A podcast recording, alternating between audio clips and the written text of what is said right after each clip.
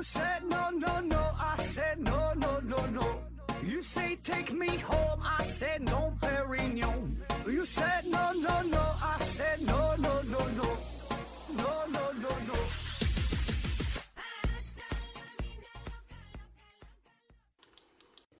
拼命探索不挑过，欢迎您收听思考盒子。本节目由喜马拉雅平台独家播出。这期呢，还是回答听友的问题啊。First one，郭立贤提问说：盒子对于心肌肥、科技与狠活、食品添加剂、食品安全这方面怎么看？啊啊，这个话题之前聊过很多次了啊，在我自己的节目当中呢，第五千六百五十五期啊说过，呃，需要恐惧食品里的科技与狠活嘛。再往前呢，还有一期呃聊这个食品添加剂的问题啊，多少期我忘了。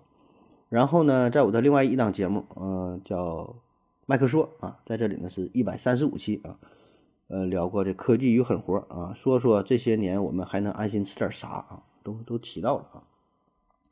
呃，但这个话题吧，既然你问了吧，咱就是再扯再扯几句啊，再扯几句。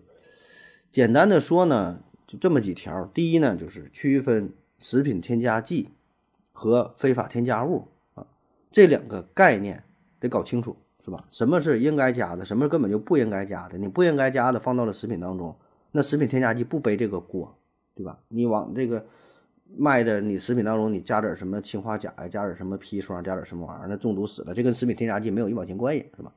第二呢，就是嗯，食品安全问题食品安全问题啊，什么食品卫生问题啊，这个跟食品添加剂也没有关系。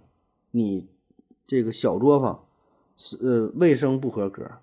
是吧？你做这个东西里边老鼠乱跑啊，里边工人往里撒尿，往往里拉屎，对吧？这也不是食品添加剂的问题啊，这这是食品安全方面的问题。再有呢，就是在合理范围使用啊，合理剂量的使用啊。当然吧，反正我个人对这个事儿呢是不抱有太大的希望啊，因为呀，这马克思有一句老话嘛，就是当资本是多少嘞？达到百分之三百的时候吧，人们可以冒着掉脑袋的危险去做一些事儿啊。那么食品这个事儿呢，又是非常赚钱的一个领域，对吧？吃饭呢，这头等大事啊，毕竟呢，大伙儿都得去吃啊。所以呢，这里边一旦要跟利益纠缠在一起的时候，什么食品安全呢？什么科技狠活，这这都是非常表浅的东西，对吧？用点啥那都不一定了。反正我是说实话，不抱太大希望啊。不管你怎么去监管，怎么去做吧，也许能带来一些作用啊，有一保证是能起到作用啊，但是无法解决根本上的问题，对吧？就是不管到了什么时候，我想都会有杀人的，有人放火的，有抢劫的，有偷盗的，是吧？这个问题解决不了，反正我不抱什么希望啊。下一个问题，悟空 W 零提问说：“请问盒子，宇宙中绝大部分的元素啊，地球上都能找得到？呃，其他岩石行星也一样吗？”啊，说这宇宙当中的元素跟地球地地地地球上基本都有是吧？呃，其他岩石行星呢也差不多，也能找得到啊。就是各个岩石行星的组成成分呢，其实也都差不多啊，大差不差啊。这个具体的比例上可能是略有差别，但实际上不太大。嗯，说咱地球上嘛，这现在已知的就是。元素啊，一共是有一百一十八种吧，我不知道还有没有更新的，差不多哈，一百一十多种嘛。那么其中呢，有九十四种是天然元素，就是在大自然当中自然能够找找到的。剩下呢，二十多种呢是合成元素，就是用人工的方式啊制造出来的元素啊。当然，越往后制造的这个元素越不稳定啊，存在的时间越短啊。有一些什么那种放射性元素存在的最开始那几秒钟，到最后几微秒，到最后就是。什么几几千分之一秒、几万分之一秒就非常短暂啊，就唰形成了，唰一下又没了，就不稳定啊。再往后可能是越来越不稳定啊。当然你也可以说这个就是一种元素啊，毕竟啊它什么中指数、质子数什么玩意儿它不一样，跟别的不一样，有这么个东西对吧？这就是一个呃新的元素了啊。那在宇宙当中啊，目前呢还没发现与地球上不同的元素，因为什么呢？咱整个这个宇宙它。遵守共同的物理法则呀、化学法则呀等等这些基本的准则是一样的啊。就是你这些元素，地球上有，你说别的星球上有啊，它整个是遵守的什么这个反应的过程啊，它什么组成啊，里边的什么结构，那它都是一样的啊。咱们毕竟是在同一个宇宙当中啊，那么这宇宙里边呢，最多的就是氢呗啊，然后呢就是氦啊，剩下呢就是别的就都是比较少，越来越少了啊。呃，那么说为什么地球的这个组成跟宇宙其他什么的组成差不多啊？这就得说说呃行星的形成啊。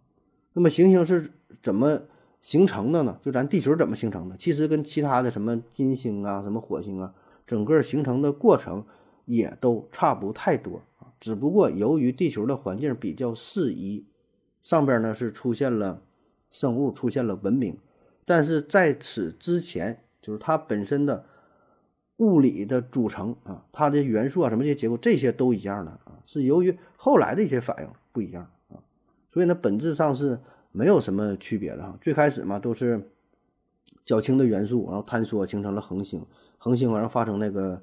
核聚变嘛，就是氢嘛，核聚变变成了氦，然后后来又是聚变形成了更重的元素，一点点就这么反应来的。所以到后来越重的元素，保证是就越来越少呗，后来就就不易形成了。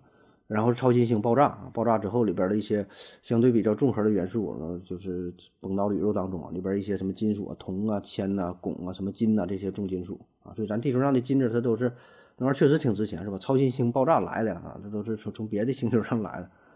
所以这个地球，咱现在感觉它非常特殊，是吧？在宇宙当中都非常特殊啊，但在它的物理组成上也没有什么特殊的，对吧？都是这么多的元素啊，成分呐、比例呀，也都是差不太多，只不过在一些机缘、机缘巧合的情况之下出现了生命而已啊。当然，就是说你要说到一些大气的什么成分，这个差别就就比较大了啊。本身你说地壳啊里边什么这个成分，嗯，其实元素层面差别应该不是特别大啊。下一个问题啊，落日残阳提问说：盒子为什么所有的行星，呃，公转轨道都在一个面上，黄道面附近啊，且公转方向相同啊？如果太阳系物质分布是均匀的，那么形成行星的轨道应该是混乱无序的才对啊。啊，说这太阳系是吧？这个公转轨道那黄道面的事儿啊。嗯，那么这个就得说说太阳系是如何形成的了啊。太阳系的前身呢是弥漫在太空当中的一团无规则的、无序的、混乱的星云。那其中呢，绝大部分物质都是来自于宇宙早期啊，然后呢，这些这些星云呐，这些粒子嘛，都是在做着无规则的热运动啊，互相碰撞啊，碰撞碰撞呢，哎，慢慢的就就碰撞在一起了啊，然后呢，随着引力坍缩啊，星云中的这些物质呢，逐渐就就是落入了这个中心啊，中心汇聚在一起，然后由于它是不停旋转的嘛，这个角动量守恒，那么星云的旋转的速度是越来越快啊，就像是。那种那种花样滑冰运动员啊，原地旋转，然后把这两个手臂你收进来之后，旋转的速度呢就加快，展开之后呢它就变慢啊，它就一直保持着旋转的这个动能哈，角动量守恒啊。星云呢也是如此，它是一直这么这么旋转的啊。那么收缩之后啊，这个速度是越来越快啊。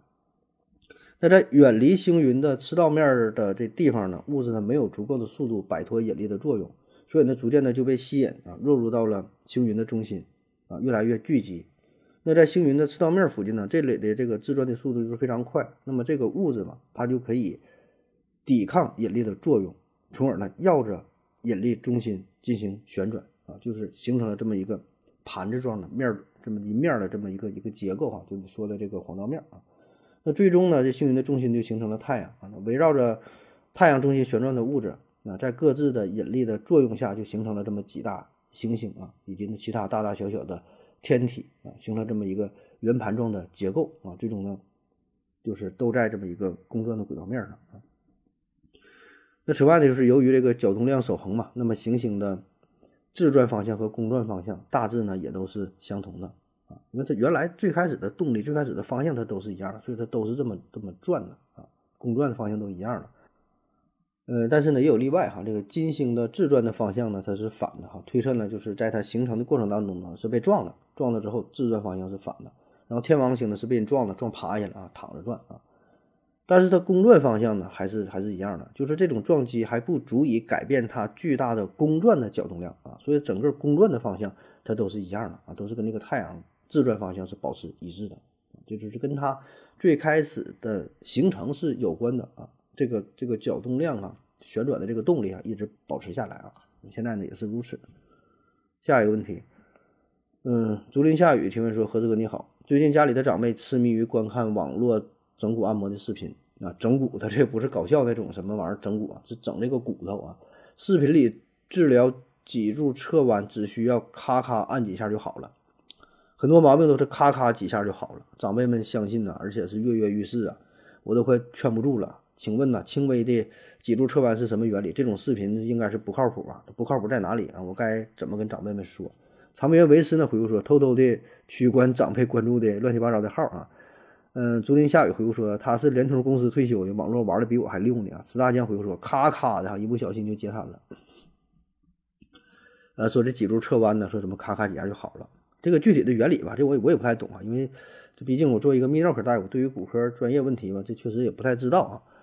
嗯，这事儿吧，你说其实很容易理解，对吧？保证不可能那么简单，咔咔几下就好啊。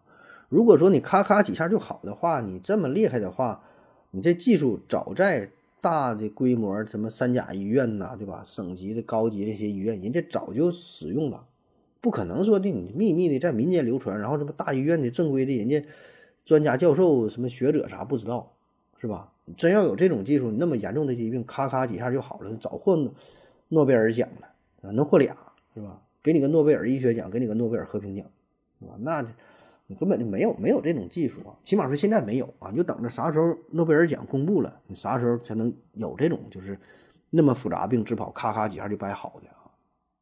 当然了哈，这玩意儿真是懂的都懂是吧？你不想相信的人，你跟他说啥也没有用啊。那么怎么办呢？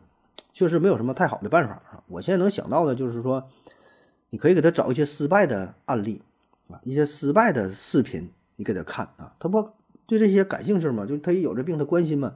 你找一些反例，咔咔一摁的没摁好的，甚至说摁的截瘫的，摁的哪个神经什么破坏的，摁完严重的动不了的，我觉得这个应该是挺有说服力的。看完之后他也得合计合计，他也害怕啊。另外呢，我觉得就是你可以找一些。他的好伙伴儿啊，因为你作为晚辈哈，你劝那些长辈，人家说我这一辈子吃的盐比你吃的饭多呀，什么玩意儿经验比你多，你给我瞎瞎整懂啥呀你是吧，小崽子啊，就是瞎逼逼，你找一些他能相信的人啊，比如说他跟谁一起跳广场舞啥的，大爷大妈啥的，下棋的是老伙伴啥的，是吧？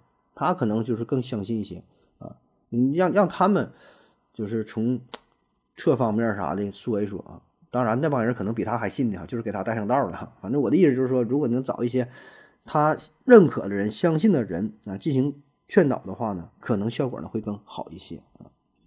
下一个悟空一五二八提问说：何子早突然发现一个问题，就是咱吃的这纯大豆油啊，超市的价格大多不超过每升十块钱，那初初算做啊，初算做一公斤，呃。这黄豆价格应该是不会低于五元每公斤，出油呢应该是在百分之二十左右啊，也就是二十五块钱的黄豆，不考虑其他方面成本和损耗的话，也就是二十五元每公斤。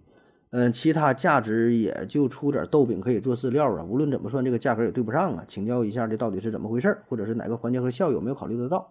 思维盒子回复说呢，你买黄豆和国际大宗采购价格不同啊，他的意思就是。这豆油卖太便宜了，是吧？怎么算都不对啊！你正常咱买那个黄豆那个那个价格呢？按这么算，按这个出油率来算的话，它保证比这个贵啊。为啥这么便宜啊？这事儿呢，无非就是这么几个方面吧。第一呢，就是所用的原料不同啊，就是咱们买的原料的价格和人家做豆油用的原料啊不一样，对吧？人家那个原料呢，就是专门榨油的呗，或者是说有一些什么渠道呗，保证是成本的更低一些。对吧？特别是现在转基因大油啊，转基因大油、转基因大豆油哈，更便宜啊。反正我我就买那便宜的，倒不是因为我支持转基因产品啊，因为我我因为我就支持我就就就就穷啊。就这个原料的问题啊，就是成本，它会控制住成本，因为人专门做油的呀，对吧？保证这个成本能够压缩一部分啊。它它这个成本控制了，整个后边环节整个都能控制下来。再有呢，就是制作的工艺啊，制作的工艺我不太了解啊。我看说那个古法古法制造啊，也就是出油率是多百分之十五左右啊。你说这百分之二十，这应该都算是挺高了。但是呢，我又说我又查到了说这个传统是物理压榨嘛，但是它还有别的什么方法，叫什么进出法啊，能让呃出油率更高啊。这个咱不懂啊，这有些什么专业的问题，可能人家这个方方方法就比较好呗，榨油的产油率更高一些，对吧？就这几方面呗，原料啊，然后出油率啊，然后说豆饼那一块呢，确实也卖不了多少钱。那豆饼，豆饼你说能能值多少钱？反正能能能能卖点算点呗。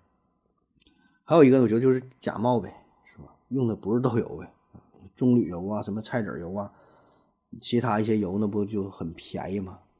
就很多油那成本比大豆那便宜多了去了啊。有没有这种原因呢？这咱咱也不太清楚啊。下一个，这还是我听闻说何总好，经常啊听这个地质学家或考古学家说，这地层下面多少米是哪个年代的地层？那么是土地每年都在加厚吗？这些土是从哪里来的？还是地球深的地方越越深的地方越高？远古时代的地球直径是更小一号吗？啊，越来越厚了是吧？南无克苏鲁里中克天尊回复说，地气地质在不断的运动，土地呢在不断的翻腾啊。啊，就是咱们考古不是考古，咱看那个考古的时候，经常是挖的很深的地方，一些遗迹啊，发现了古代的呃一些物品啊，发一些文物啥都都挺深，它埋的啊，什么古城啊，什么发掘出来了啊。然后说为什么都埋在地下呢？是吧？地面怎么就没有？地面那么容易发现，咱们怎么就没有东西？那都埋在地下啊？这因素很多啊，有一些呢是人为因素啊，就是这个墓啊，一一些什么。法老啊，像咱以前什么皇上啥的，那墓不都埋挺老深吗？就不想被别人发现呗。也有一些呢是自然的因素，就是你埋了之后，对吧？火山喷发呀，地壳运动啊，地震呢，山体滑坡呀，洪水呀等等啊。那么这些运动呢，都会导致啊这个埋的更更深了，对吧？那么再加上一些自然因素啊，什么风沙呀，什么等板块啊等等吧，这些运动啊。但这些都不是最主要的哈，最主要的是啥呢？就是一个幸存者偏差效应，也就是说地表它也会有一些文物啊。你说地壳运动，那还能还能把一些东西给带上来呢？那确实有，对吧？但问题是地上如果有东西的话，很快就会发现了，很快就被人捡走了，很快被人挖走了，拿走了啊。甚至说挖这个埋的比较表浅的东西，都都都容易被人发现，这都被挖没了，对吧？你打井啊、挖矿啊、修桥啊、干啥的，他一整找着了就。就整走了，所以保证是越深的地方越不容易被人发现啊。那么随着时间的推移，保证是越来越不好找啊。你挖的保证是越来越深才能找着东西，对吧？就低垂的果实已经被人摘没了，你再摘就得往往高了爬呗。再一个，你再想找东西，就得往深了挖呗，或者去那些没人去过的地方，对吧？人少的地方啊。你这要不然，你说像那个找那个陨石是吧？嗯，去哪找去？去原始森林呐，沙漠呀。这个北极呀，啊，那并不是说往这地方掉的多，因为咱这地方人少。你如果有的话，没被别人捡着。你真要是搁这个大马路上，搁哪的掉块陨石，那被人早抢没了。下问题，思维盒子提问说：盒子，听说呀，可口可乐是最安全、最健康的饮料啊，因为它一百多年了吧，没喝死过人。咋没喝死过人？一百多年前的喝可口可乐的人现在都死了。然后说那那中药吃了约两千多年了。怎么说这几年呢？说这个中药慢性毒性啊，怎么鉴定的？六星瓢虫回复说啊，你怎么知道可口可乐没喝死过人？墨西哥的兄弟姐妹把可口可乐当水喝，这是真事儿啊！墨西哥的水资源比可口可乐贵得多，可口可乐引发的糖尿病、肥胖等症状也死了很多人啊！中医药博大精深，非我辈可评论啊！呃，这问题我觉得，首先问题就是就是不不太成立是吧？先问是不是，再问为什么啊？你说可口可乐是否喝死过人，对吧？这个事儿呢，咱是没有调查，起码好像没看新闻说这人就因为喝可口可乐喝死了，是吧？当然，你说谁因为就因为吃中药吃死了吗？嗯，起码现在这种新闻也不是特别多，对吧？因为这个用药也都知道啊，这中医叫用药是药三分毒啊，西医呢叫什么玩意儿的药品副作用啥都是比较注重的啊。当然，你单纯用。死人是否死人作为一种药物、一种食品的安全标准，我觉得有点低，对吧？你这东西没喝死人，并不能说明这东西就是安全的、健康的，它会对身体产生其他方面一些影响。不管是食品也好，不管是药品也好，都是如此，对吧？你啥东西说非得一下吃死啊？这个产生作用是潜移默化的啊。嗯，那么说，嗯，你说这问题，我就想到啥呢？你你这俩对比啊，可口可乐跟中药对比吧，不太合适啊。因为什么呢？你可口可乐这是一个东西，它就是这么一个配方，就是它单一的产品。你中药你包括多少种中药啊？那老了种我没我我没数过哈，我不知道有不几百种上千种的这不懂啊。你各种中药有这个方剂啊，还有就单一的产品呐，那个单一的药品，还有混合在一起的各种排列组合，那老多种了。你你拿这一种这中这个可口可乐，咱说就相当于是一味中药。你拿这一个跟那么老多去比的话，我觉得那就不合适，对吧？咱且不说中药有没有用什么，那是另外一个问题了。就是说单说这两个东西的对人体的危害，那你中那你中药你就欺你就欺负中药了，对吧？那么多种的中药，保证对人体的危害相对来说就更可能性就更多，对吧？你可口可乐就一个啊。所以这玩意儿怎么比啊？你真要比的话，那就得是经过什么大样本随机双盲对照实验，重复的进行检查，重复的进行进行实验啊。当然这没法比呀，我不说中药太多，你说你，你说咋比？你说咋比呀？这玩意儿。下一个听友三零三七八零八六三提问说，请问何子老师，这个女生啊怎么解决啊？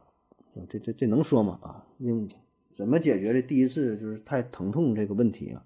嗯，在洗澡还是在床上进行第一次，这是比较顺利啊。呃，风铃时代回复说，感觉除了疼痛还是恐惧感吧。去正经医院找正经大夫，医生呢会配合点利利多卡因。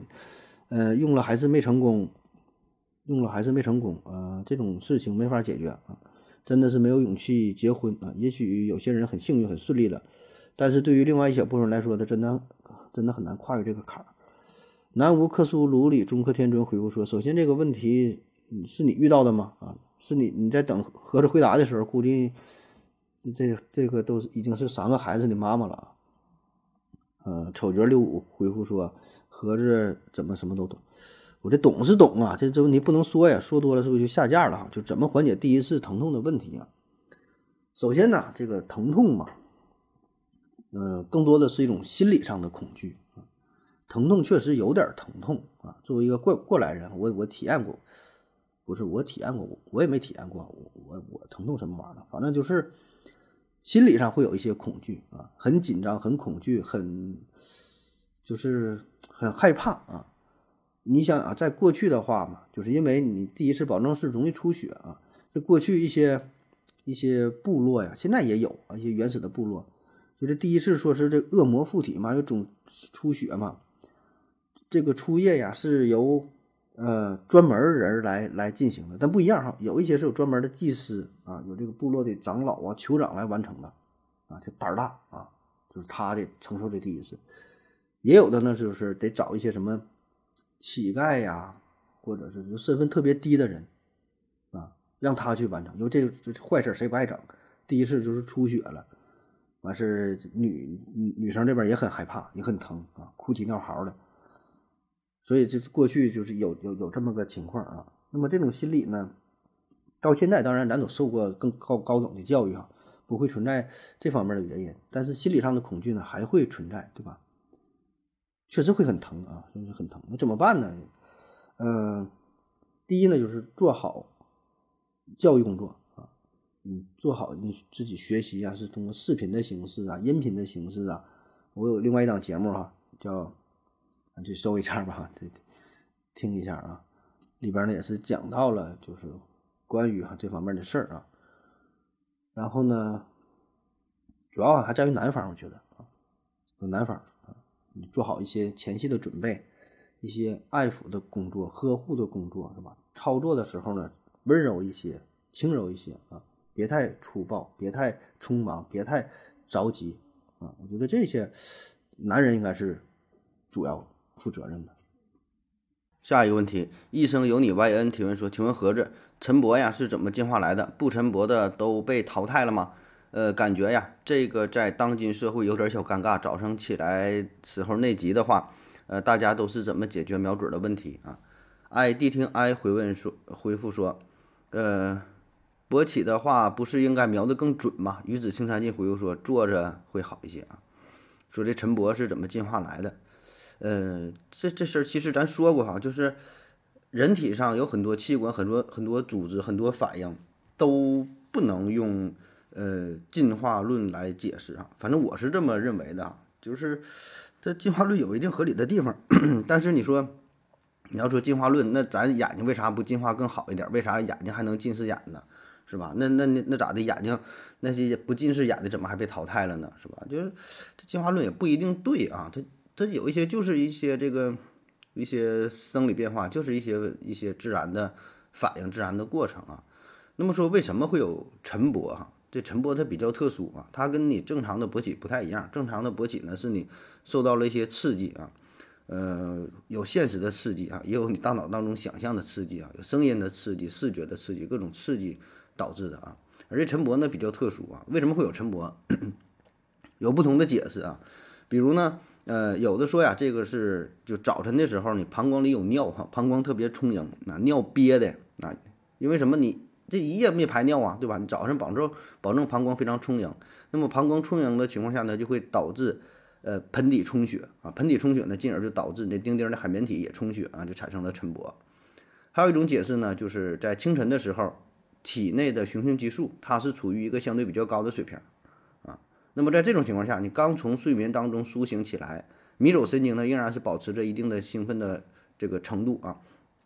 那么大脑皮层呢还没完全被激活啊，所以呢也就导致这海绵体充血啊，也勃起啊。还有一种解释呢，说这晨勃呀是属于夜间勃起的一部分啊。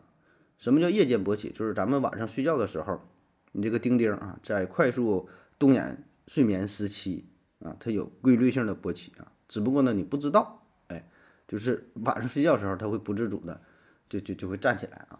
所以呢，早晨这个晨勃就相当于是你睡眠过程当中最后一次不自主的勃起。有这么几种解释啊。下一个问题。思维盒子提问说：“盒子讲一下药品的定价吧。比如说青霉素哈，建国的时候啊，这一支顶一支金条了，呃，现在呢可能一支才几分钱啊，是因为竞争吗？呃，然后又补充说跟制作工艺有关吗？比如说铝啊，当年比黄金比黄金都贵是吧？工艺改变之后呢，变成了现在的价格啊。六星瓢虫回复说：建国时期工业生产力太低了，需求量大呀，呃，供给不平衡啊所造成的。现在是供应量太足了啊，价格就降了呗。”说这个 药品价格的问题是吧？那么省流的回答哈，省流的回答就是药品价格呢，我觉得，嗯，一方面哈，它是受到市场的调节，就是这个供求关系，对吧？是生产的原料啊，什么什么加工啊等等，对吧？就是说现在保证是它制作的难度比原来要低的很多很多，有很多家企业进行竞争，对吧？就这就市场的调节。但是由于药品的特殊性啊，这里边还会有政府的干预啊，政府的指导，对吧？现在药品定价它保证是政府去定的，因为这个是关系关系到民生的一些东西啊，不像你说这奢侈品，你卖多少钱，那你愿意买就买，不买拉倒，对吧？你说我这个我这个包啊，卖八万块钱啊，卖八十万，你卖八百万，你跟我没有什么关系，是吧？我拿塑料袋就完事儿了啊。但你说这个药品那不行，药品不能说行业垄断呐，或者是说怎么几个商家联合起来啊，我这意思。头孢啊，最便宜的啊，这一盒市场价最便宜的三千五一盒，那不让老百姓活了，是吧？所以这个保证得有政府进行调控，甚至说是干预，甚至说是直接定价啊，他会定一个这个价格，你你不能 这个超的太多，这个是这个这个这个药品定价的呃这个问题啊。但是说不同国家吧，具体的定价方式呢还不太一样哈，我就给你念一念啊，说一说。第一类呢，就是对药品直接定价啊，直接定价啊，这个呢又分两种情况，一种呢是依据药品的生产成本和疗效、安全性等等这些因素进行直接定价啊，这特点呢就是价格干预程度是非常高的啊，企业自主权就很小啊，比如说意大利、西班牙、法国、日本等等这些国家就是采取这种方式啊。另外一种小的情况就是按照周边国家的市场价格进行定价，就参考 参考。这其他国家就是这些国家，它的药品主要是依赖于进口的，自己本国生产的药品比较少，所以要参考其他国家啊。呃，比如说加拿大啊，它的药 很多就来自于美国的，对吧？就参考这个美国的定价啊，这么定了啊。那么第二种大的这个定价方式就是，呃，制定参考价格啊，制定参考价格，以同一疗效组中某种药品的价格为该组每种药品报销的参考价。那么超过这个价格的这一部分呢，就要由病人自付啊，那么这种方法呢，是考虑了同类药品的质量差别的问题，给这个消费者更多的自主权啊。然后呢，生产企业呢也有一定的定价的自由啊，就是根据市场需求的情况和产品自身的特点啊进行一个协调啊，比如说德国，比如说瑞典啊这么做的。第三大类呢，就是通过控制药品生产利润水平啊，间接的控制药品的价格啊，比如说英国啊。那么这种方法的特点就是便于政府进行管理啊，但缺点呢就是如果这个利润控制的过严的话，那就不利于鼓励药品生产者的这种积极性，对吧？他不挣钱，他就不爱干了啊。第四大类呢，就是不直接制定药品的价格啊，这代表的就是美国。美国的这个医疗保险体制嘛，是是相对比较完备的啊。那么药品的价格呢，它不是由政府直接进行控制啊，实际上呢是由私人保险机构。代替了政府的职能，对这个药品价格进行干预，啊，所以你看这个不同的国家采取的方式呢都不一样啊，但是无论如何啊，大的方向上也都是差不太多，对吧？既考虑到市场因素啊，也考虑到这个这个政府的调节，对吧？看得见的手和看不见的见的手，对吧？两只手啊进行协调啊。那么根据我国药品管理法第五十五条、第五十六条的规定，说依法实行政府定价、政府指导价格的。药品政府价格主管部门应参照《中华人民共和国价格法》规定的定价原则，啊，依据社会平均成本、社会供求状况和社会承受能力，合理制定和调整价格，做到质价相等，消除虚高价格，保证用药者的正当权利，依法实施市场调整价的药品。药品的生产企业，药品的不念了，后边太长了哈。反正总之吧，就是药品这个事儿呢，有它的特殊性，对吧？药品也是一种商品，但是比起其他的商品，它还有它的特殊性啊。那么既要保证能够调动药企的积极性，因为什么？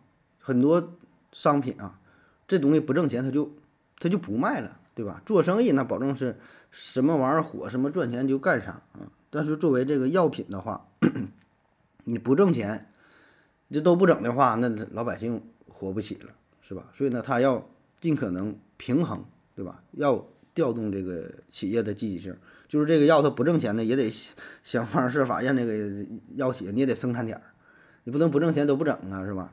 另外呢，就是得兼顾这患者购药者的感受，对吧？大伙儿买这个东西，咱说这基本就是跟跟你喝水、跟你吃饭一样。对吧？这玩意儿要命的，所以呢，政府呢必然是要做到一种平衡啊。但不得不说呢，现在吧也没办法，就是中国人口众多吧，然后确实 有一些地方啊缺医少药啊，然后呢也有一些一些不良的现象啊，不良的企业、不良的商家啊，反正各种情况也都有吧。这个就是。